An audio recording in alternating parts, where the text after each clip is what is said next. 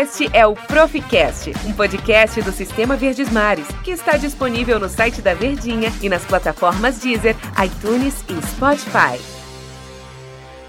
Alô, galera! Tá chegando mais um Proficast aqui na sua Verdinha e lembrando aí você através do nosso site verdinha.vesmares.com.br pode acompanhar o nosso Profcast, sempre trazendo fatos históricos relacionados também ao nosso futebol. E nesse dia 8 de fevereiro tem rodada da Copa do Nordeste. Ceará e Fortaleza entram em campo. Já se enfrentaram no último sábado, dia 1 deu empate no Castelão, mas nesse 8 de fevereiro o Ceará vai até Natal e joga contra o ABC. O jogador em comum entre esses dois clubes, o atacante Sérgio Alves. Jogou Ceará, jogou ABC mas o Carrasco fez história mesmo com a camisa do Ceará. Também nesse sábado, dia 8 de fevereiro, direto do Castelão, tem Fortaleza e Santa Cruz. As atenções dos torcedores do Fortaleza voltadas para o jogo realmente da próxima quinta-feira, dia 13 de fevereiro, jogo da Copa Sul-Americana contra o Independiente em Avejaneda, no Estádio Libertadores da América. Mas trazendo também essa data, dia 8 de fevereiro, Jogos da Copa do Nordeste, para um pouco mais falando de história. Amigo, no ano 2012, o cantor Vando falecia, deixando saudades, hein? O cantor das calcinhas em seus shows deixou saudade. Ele que tem músicas, um repertório imenso de músicas maravilhosas. Ano também 1952. Nascia Marinho Chagas. Ele é potiguar, nasceu para o futebol no Botafogo, fez história com a camisa do Botafogo, estreou com a camisa da seleção brasileira em 1973 e foi para a Copa do Mundo de 1974. Marinho Chagas era o lateral esquerdo da seleção. Pois olha, se você não sabia, Marinho Chagas ele também jogou Fortaleza.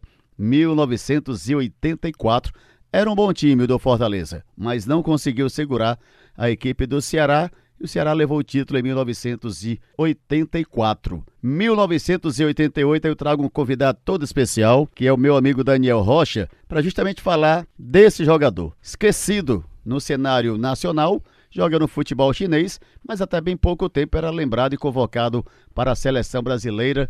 Prazer, Daniel, aqui no nosso Profcast. Renato Augusto, o que dizer dele? Sumiu, Tá lá na China e não mais foi convocado. Tudo bem, Daniel? Tudo bom, professor? Tudo bom para todo mundo que está acompanhando aqui o Profcast. Sempre uma sapiência grande ouvir esse material nas nossas plataformas digitais, viu, professor? Olha, o Renato Augusto é um jogador que surgiu para o futebol nacional no Flamengo, né? Tinha uma deficiência grande na finalização. Era aquele cara que virava até motivo de piada porque jogava bem, tinha o poder do drible, mas não sabia fazer gol. E ele jogava como camisa 10, como um cara da criação.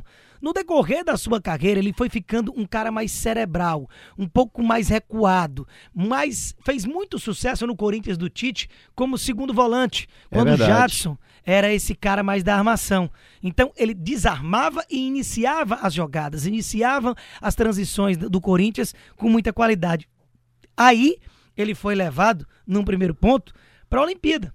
Quando o Brasil foi ouro em 2016, Renato Augusto foi um dos três jogadores que tinham mais e era de titular, 23 né? anos. Titularíssimo. Porque você, você tem a oportunidade de chamar três jogadores com mais de 23. Então, você chamou o Everton goleiro, que inicialmente tinha sido o Fernando Praz. Hoje no Palmeiras, lesionou, né? Se lesionou.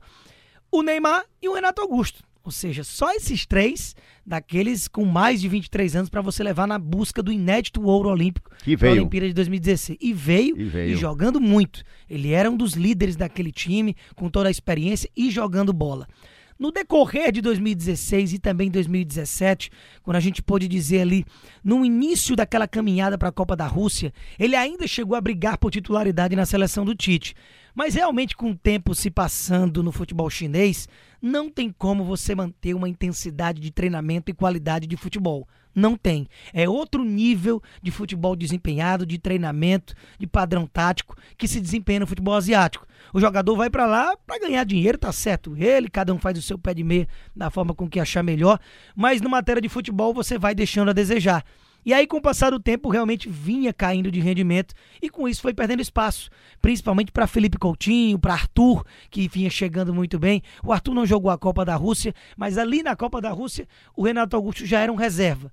Fez inclusive o gol na partida da eliminação contra a, a Bélgica. Por muito pouco não fez o que seria um gol de empate, entrou muito bem no jogo, mas foi realmente perdendo espaço. Deixou o seu nome, ganhou o Ouro Olímpico, fez muito bom papel pelo Flamengo, pelo Corinthians, fez também sua história na seleção, mas agora já deu. Né?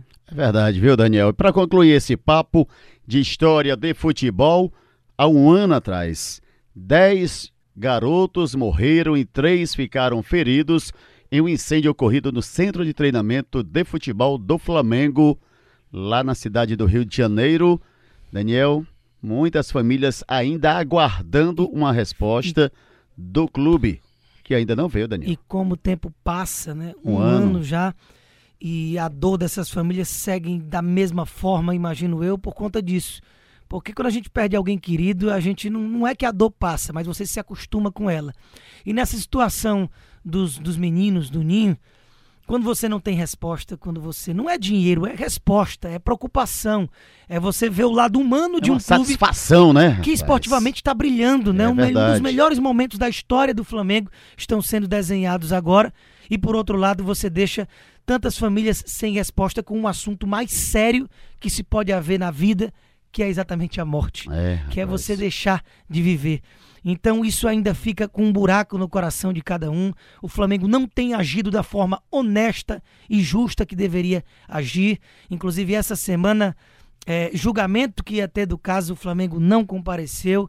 Então é de forma relapsa, sem respeito nenhum para com o ser humano, que eu torço para que um mínimo de respeito seja proferido para essas famílias e se, e se resolva o quanto antes. A dor da perda ela vai ser eterna, é Verdade. Valeu, Daniel. Obrigado, amigo, aqui pela sua participação no nosso Profcast. E o Profcast é assim, amigo. Leva para você o melhor do futebol, já que hoje tem Copa do Nordeste, tem Fortaleza e Santa Cruz, tem ABC e Ceará, mas também tem história, resgatando fatos, trazendo para você informações bem bacanas desse dia que hoje é o dia 8 de fevereiro. O Profcast é mais um podcast do Sistema Verdes Mares. Valeu, a gente volta numa próxima oportunidade. Tchau.